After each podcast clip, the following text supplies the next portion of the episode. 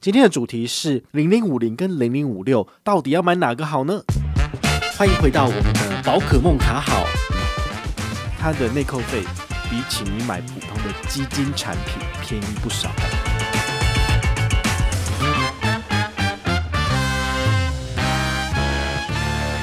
其实很多的粉丝朋友都会问我说：“诶，到底要买零零五零比较好，还是零零五六比较好？”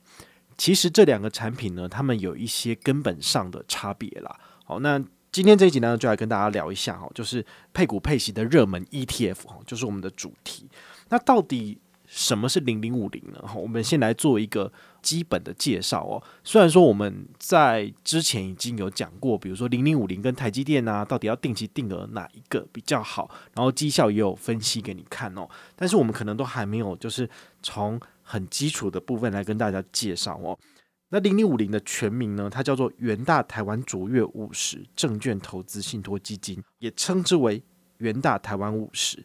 它是一种指数股票型基金。那像这种基金的部分，它有一个特性，就是说它的内扣费比起你买普通的基金产品便宜不少哦，都是低于零点零点九、零点八，好，就不到一趴这样子。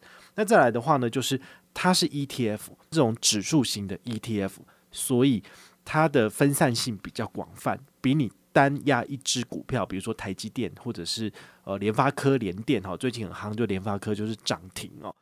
零零五零的成分股啊，吼，其实就是全台湾前五十大市值的公司，那它每一季会进行调整，让你有效分散风险。你可能会很好奇，说为什么这种指数产品要每一季进行调整？哦，因为这种指数编纂的人啊，吼，他们会持续的去追踪所有公司的状况，并且每一季去更新指数的成分表。那追踪这种指数的 ETF，它当然也是会每一季来进行更动，不然的话，它的最终绩效就不会好这样子。哦，所以呢。像有一些 YouTuber，他们就会每一季来帮大家做整理跟公告相关的这个指数成分更动哈。那有些人是想要借由这些机会里面来看将来有没有可能这些东西是可以涨的，然后来进行买进。这其实就是一种所谓的投机跟选股的部分。好，那这种做法到底是会成功、会赚钱，还是让你赔钱？这个不知道。哦，所以我觉得比较。简单跟轻松的做法，其实就是买进并且持有零零五零，其实就可以了。零零五零的配息啊，它其实蛮稳定的，一年配两次，就是年终跟年末来各一次这样子。在二零一七年之前，其实它的配息没有这么的频繁，但是在二零一七年之后，一年配息两次的部分，那第一阶段会以一月三十号来做除息。好，那再来的话呢，就是七月的时候会有一波。好，所以如果你有买这个产品的部分的话，你会一年收到两次这样子的股利进来，哈，还蛮好玩的。因为我之前也有发过一则 FB 的贴文说，诶，什么东西进来了？那因为我的交割户好像是永丰嘛，好，所以他到时候就是钱会进去我的大户。那那时候进来一笔哦，就是。两三千块钱，我其实有点吓到。我想说，我买的股数有这么多吗？怎么会进这么多钱？哦，那这个截图分享出去就不一样哦，大家都是疯狂的在问说，这是什么东西？那我怎么没有啊？我的钱多少？这样子，有些人就说，那我有好几个证券户，诶，那我的钱怎么没有进去到我的大户呢？好，那问题的答案很简单。你要去你的证券商那边去查，说，诶，你现金股利的部分到底会汇到哪个户头？如果你有很多个的话，那你也可以去指定说，诶，我就希望我的钱放到最后的这个我比较常往来的户头，我比较好提领跟，比如说再投资这样的操作。好，所以我觉得钱进来我的大户是很方便的，因为我可以就是直接再投资进去哦，这是很方便的一件事情。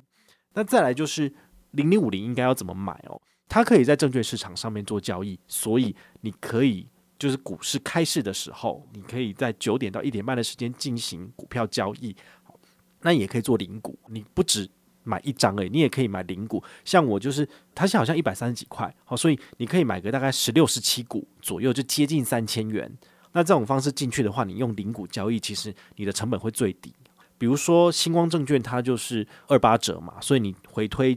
你就会知道说，大概两千五百零六元以内都是只收一块钱，所以我就会尽量把我每一次零股进场的金额压在二五零六以内。好，比如说两千四、两千三，那这样我的成本最低。好，你们就可以参考这种方式来做交易。那还有一种做法是，你可以比如说开封存股，永丰金证券的封存股，它有一个特性，就是说每个月它自动帮你就是买进，好，比如说六号、十六号跟二十六号，然后你可以挑选任意一天，然后选择一个标的，只要它的金额在三千到一万以内，好，这个 range 里面的，它通通都是只收一块钱手续费，哦，所以跟刚刚讲的零股交易比起来，我觉得永丰金证券还有一个特色，就是它只要定一万块。定一万块的情况之下，你的手续费还是只有一块钱，好，那这还不错。它现在的手续费优惠已经延续到今年年底，哈，二零二一年十二月三十一号。所以这两种操作方式是蛮有趣的，然后也都是我很喜欢使用的。重点就是它成本很低，所以你们呢可以参考一下，好，像推荐的这两个券商，或者是网络上有很便宜的，你也有找到很便宜的券商，你也可以去使用这样子。好，那接下来要聊的是零零五零会有缺点吗？像我大概七八年前就已经在买零零五零了，那时候它的零零五零的价格大概七十，是现在等于是涨了一倍诶，好一百三一百四，你就会觉得说怎么会那么贵？可是你知道吗？在七八年前我在买零零五零的时候，我身边的朋友跟我讲说，零零五零不是才三四十块吗？怎么可能会到七八十？七八十都太贵了，不要买。但是现在已经涨到一百三了，你觉得你要买吗？好，所以呢。呃，这是一个两难啊，就是你永远没有办法去判断现在是不是一个好的进场的时机点，这也会牵扯到我们之前讲过，就所谓的资产配置。你用资产配置，你就可以免去这个所谓的择时选股，然后你会很担心说现在到底是不是买贵了这件事情。好，所以不用担心，好，只要每个月定期定额三千块，其实我觉得硬着头皮去买就对了。好，那再来的话，我们来聊一下这个零零五六哈。零零五六呢，它的名字叫做元大台湾高股息证券投资信托基金，它主打的就是所谓的高股息。那它的做法其实就是说，预测下一季有可能会有比较高的现金股利，好，发放高配息的公司，把它编转进去。好，所以它追踪的指数叫做台湾高股息指数。那你要特别注意哦，它不是一个全市场的指数，因为它加进去了人为的判断，所以有没有可能判断失准？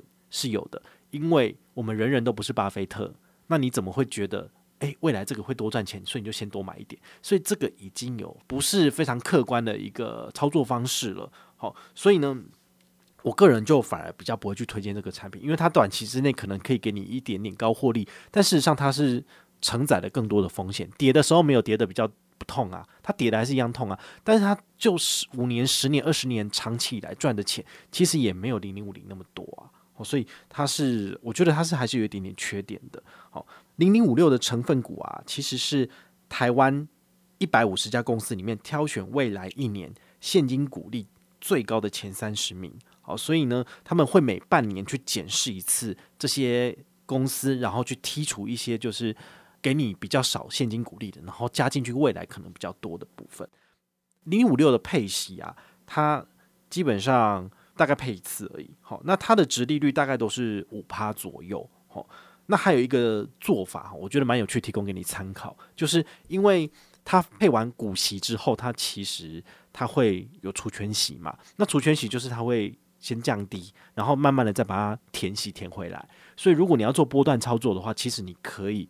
在除权息之后，它那时候会掉一下。你那时候买了之后，你再等个几天，可能一个礼拜不到，它填息回来，你就可以卖掉了。好，所以它反而是比较适合去做波段操作的，因为它就是有那个空间。那其他的股票反而不见得有这样子的行情。好，包括台积电，它比较适合的就是一种长期持有的一个状态。哦，它是属于投资，它不是投机。但是零零五六，我个人觉得它就会比较有这种所谓投机的情形发生哦。那再来，我们来讲一下零零五六的优点。好，跟零零五零比起来，其实零零五六它的股价比较低一点。好，那平均可以获得的现金殖利率比较高，算是可以稳定分红的一档 ETF。不过呢，它还是有缺点的。好，它的缺点就是它的涨幅小。那如果你要长期赚价差，其实不太可能。好，你还是得就是比如透过除权息这种所谓的波段操作，你才有可能去获利。不然的话，你其实就是收着，然后一年就是。收一次股息就是这个样子而已。好，那如果你问我说，诶，我到底要买哪一个比较好？哈，我可以直接跟你分享我的经验，但这不代表买进建议啊。我自己的钱还是比较多放在零零五零。那零零五六的部分，我好像只有买一点一张吧，好，因为之前都零股零股买，所以说就是也是以一百股一百股为单位买，所以我现在就是买了一千一，好，一千一百股就是一张又一百股，那我就放着了。那它时间到，它就会自然发配股息给我嘛，已经有六七年了吧，我那个我都没动。哦，我之前最主要的做法是我定期定额的买零零五零，然后呢累积到比如说台币。三十万、五十万的时候，我一次结清，然后呢，我就会往国外去做投资。好，这是以前用付委托的时候必须要这种方式，就是你不可能一万块台币你就要汇去美国，因为你这样的话手续费太贵了。好，所以我通常我都会累积到五十万或接近一百万，然后一起汇出去，你这样子才能够省成本。不过现在因为你投资美股的部分有比较简单跟轻松的方式，让你可以月月的去做投资，那就是封存股的美股。好，所以。你反而不需要说哦，累积资金到一定的程度之后，就再去做额外的操作。你现在反而可以，比如说定期定额的去兑换美金。那你账上有一些便宜的美金，你就可以每个月固定的投入美股，那就不用等一年、等半年才能进去，你就能够时时刻刻进去。好，不过呢，这也是一个一个蛮有趣的讨论议题啊，就是说。每个月定期定额进去，跟每一季定期定额，跟每一年的定期定额有没有差？我们之前有做过一集节目跟大家聊过吼，其实最后二十年的时间来后回测是没有差的哦。所以呢，我之前的操作方式没有比较差，然后现在的操作方式也可以，它唯一的差别就是纪律的问题，因为你一年去投资一次，跟你每个月投资一次，你哪一个比较有感觉？你有没有可能一年之后你就忘了？然后就像现在要缴重所税了，你就说啊，我重所税要缴三十万，我没有钱，我不要投资了，对不对？然后呢，你就不会投了。好，所以呢，每个月定期定额它有个好处，就是可以让你记得这种投资的手感，然后每个月时间到就会扣钱，就可以让你比较顺遂的走下去。那如果你是一个有纪律的人，你可以确定每三个月投一次，或是每半年投一次。那当然也可以这样做，好，但是它最后的投资绩效其实是没有什么显著的差异的，好，所以今天这一集跟大家聊的就是零零五零跟零零五六的差异。我相信你这样子听完之后，你就会对这样的产品有更明确的理解。然后呢，拜托就不要再问我到底买零零五零比较好还是零零五六比较好了。好，老话一句话就是零零五六它涨的时候没有涨得比别人凶，跌的时候也跌得一样重。那你为什么要买就是风险性比较高的产品呢？因为掺杂人为的这个所谓的判断，好，所以我会建议就是简单就好，好，比如说你就买零零五零就好。那当然你也会问一下说，其实像零零五零这样的产品，追踪这个所谓的全市场指数的，不是只有零零五零啊，好，那个国泰有发，那到底要哪一个比较好？这个当然很有趣哦，我们将来有机会也可以跟大家做一起来做一个比较，然后你就会知道说，哦，原来。跟流通性有关，产品的流通性就是当你要卖的时候，你卖得出去，那就有差了啊。如果你卖出去，你要卖的时候你都卖不出去，那你就算有这个产品有什么用？你当初想脱手都很难脱手。就好像房地产，它的流通性是很差的。你有钱，你买了，你进去了，但是当你要卖出的时候，你可能要等一到两年，你才有可能把你的房子卖出去。那你的钱有办法在没有周转的情况之下在那里吗？如果你急需用钱的部分，你是不是要？降价出售，你才有可能把你的房子易手，那你才能够拿到你的现金。好，所以就投资的角度来讲的话，其实房地产是一个风险比较高，而且周转会有问题，就是所谓的流通性比较差的产品。投资客真的不见得一定要买房子哈，我觉得你投资股票，说不定你还赚得比较多。你要卖，你也比较好卖。好，你那个房子你买了。